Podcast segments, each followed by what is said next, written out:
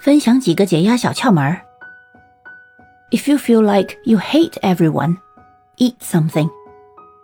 如果你对所有人都感到厌烦，那就吃点东西吧。If you feel like everyone hates you, go to sleep. 如果你觉得所有人都讨厌你，那你就去睡觉吧。If you feel like you hate yourself, take a shower.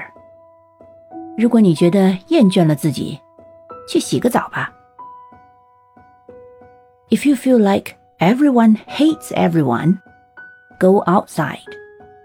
如果你觉得大家都互相看不顺眼，那就出门去吧。所以你看，吃好、喝好、睡好、洗个热水澡，不管对哪个国家的人来说，都是最好的解压方式之一。